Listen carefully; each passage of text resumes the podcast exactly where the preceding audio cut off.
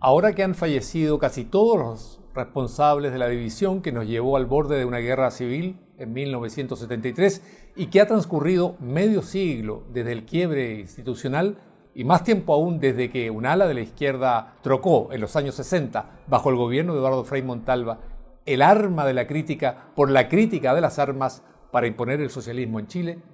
hay que construir una zona de concordia que permita el acercamiento entre las aún irreductibles interpretaciones en torno al 11 de septiembre, fecha de la cual todos los chilenos somos rehenes. El gobierno, integrado y apoyado principalmente por generaciones post-1973, avanza desde el año 2022 en los preparativos de una magna conmemoración del 50 aniversario de lo que para unos fue un condenable golpe de Estado y para otros un salvador pronunciamiento militar. No es descartable que la veleidad del presidente de la República, a veces socialdemócrata, a veces frente amplista, a veces allendista, a veces elwinista, lo lleve a emitir el próximo 11 de septiembre una verdad oficial y partisana que profundice aún más una brecha que dura ya demasiado tiempo en Chile. Y ese acercamiento debería partir por el reconocimiento de que ninguna doctrina justifica la violación de derechos humanos, pero también por el reconocimiento de que ninguna doctrina entrega el derecho a transformar profundamente al país sin contar con una sustantiva mayoría ciudadana que apruebe esos cambios estructurales. Sin una convicción autocrítica compartida jamás saldremos del fango de recriminaciones y resentimiento en que llevamos ya decenios. Mientras la izquierda es hoy partidaria de recordar sin transar y de seguir bregando en el siglo pasado, la derecha propone olvidar y volver los ojos al futuro. Cuando uno examina esas posturas, concluye que ambas enfatizan ciertos aspectos pero eclipsan otros, es decir, pecan de reduccionistas. La izquierda, con su flanco socialdemócrata debilitado, incurre en el reduccionismo al acotar el relato del ocaso de la unidad popular a la solitaria y corajuda resistencia de Allende en la moneda, por un lado, y a la violación de derechos humanos bajo Augusto Pinochet por otro.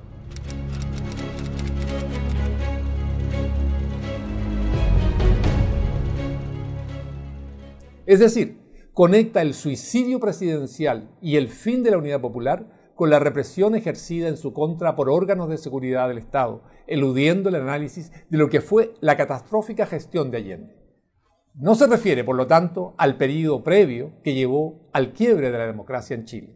La derecha, por su, por su lado, entra a ese debate creyendo que basta con rebatir los argumentos desde la orilla opuesta para incidir en la construcción de una memoria colectiva distinta. Olvida, con ello, que es difícil colocar la última decisión de Allende, que disfrutaba de los placeres de la vida burguesa, bajo una luz adversa, pues su suicidio resuena con el del presidente José Manuel Balmaceda de la Guerra Civil de 1891 y trae de alguna manera a la memoria la patriótica inmolación en 1879 de Arturo Prat.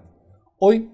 cuando el 90% de los chilenos confía poco o nada en los políticos, uno que prefirió morir por sus ideas o agobiado por su fracaso es considerado por muchos un político hecho ya de otro material.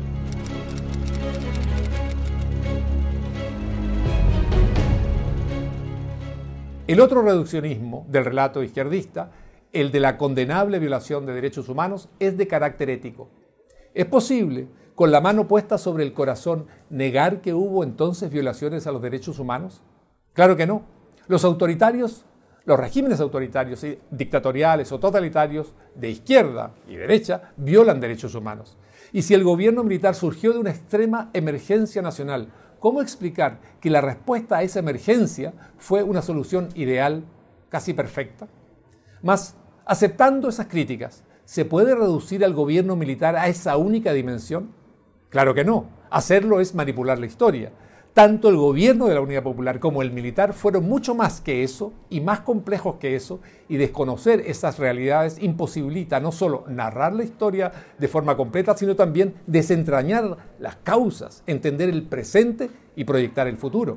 No, objetivamente no puede reducirse el régimen militar a la violación de derechos humanos. La más contundente prueba de esto lo constituyen los exitosos primeros gobiernos de centro izquierda tras el retorno a la democracia. Este éxito, reconocido internacionalmente, solo fue posible y a diferencia de lo que ocurrió en otras latitudes latinoamericanas postdictatoriales, fue posible gracias a los sólidos fundamentos económicos, sociales, legales y de apertura comercial al mundo que se heredaron del período militar. Cuando la izquierda prefiere destacar la conducta de Allende en Palacio, recurre a los niveles simbólico y épico que ella encierra y esquiva así el análisis de la lamentable gestión gubernamental de la Unidad Popular. La Unidad Popular tiene aquí a su haber la caótica expropiación de miles de hectáreas de tierras y de centenares de empresas, la más alta inflación del mundo, un desabastecimiento de alimentos solo comparable al de la Cuba de Castro y la Venezuela de Maduro, violencia callejera, divisiones dentro del gobierno, la sombra del enfrentamiento fratricida y el desesperado llamado de Allende a generales a entrar a su gabinete, cuando ya hasta los socialistas y miristas le hacían la vida imposible al presidente Allende.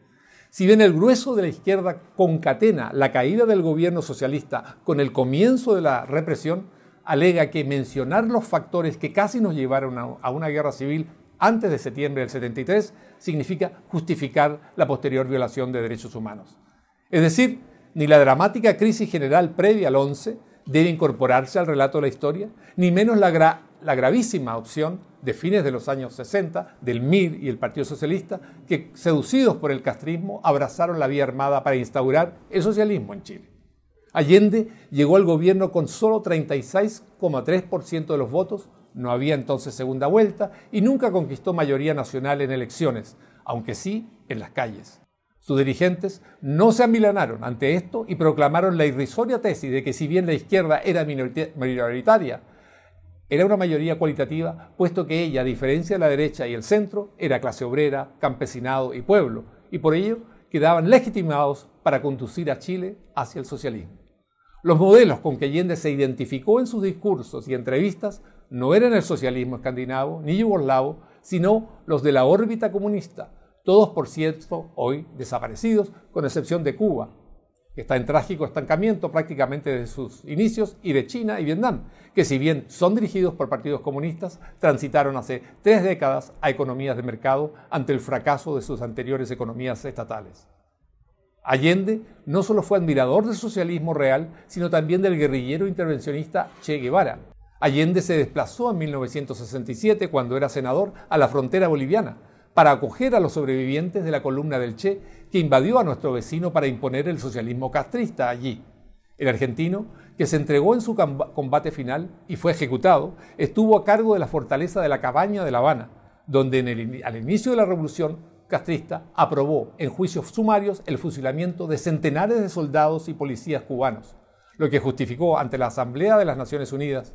Sí, dijo, hemos fusilado, fusilamos y seguiremos fusilando eso lo afirmó con total frialdad en Naciones Unidas. Los modelos que admiraban Allende, los socialistas, los miristas, los mapucistas y los comunistas eran, por decirlo menos, de temer y todos fracasaron porque no brindaron la prosperidad, ni la democracia, ni las libertades individuales. No debe extrañar, por lo tanto, el temor que un gobierno así despertaba entre la mayoría de los chilenos, que sabían de la inmigración masiva de cubanos, del muro de Berlín y las invasiones soviéticas a Alemania Oriental, Hungría, Checoslovaquia, para sostener las dictaduras comunistas. Por todo esto, creo que la zona de concordia que permita un gradual acercamiento entre la interpretación de la izquierda y la de la derecha con respecto al 11 de septiembre de 1973 pasa, a grosso modo, por reconocer la responsabilidad de ambos bandos en una tragedia que no comenzó con el golpe de Estado, sino a finales de los años 60, y cuando el MIR y el partido del presidente Allende abrazaron la vía armada para imponer el socialismo en Chile. Insisto,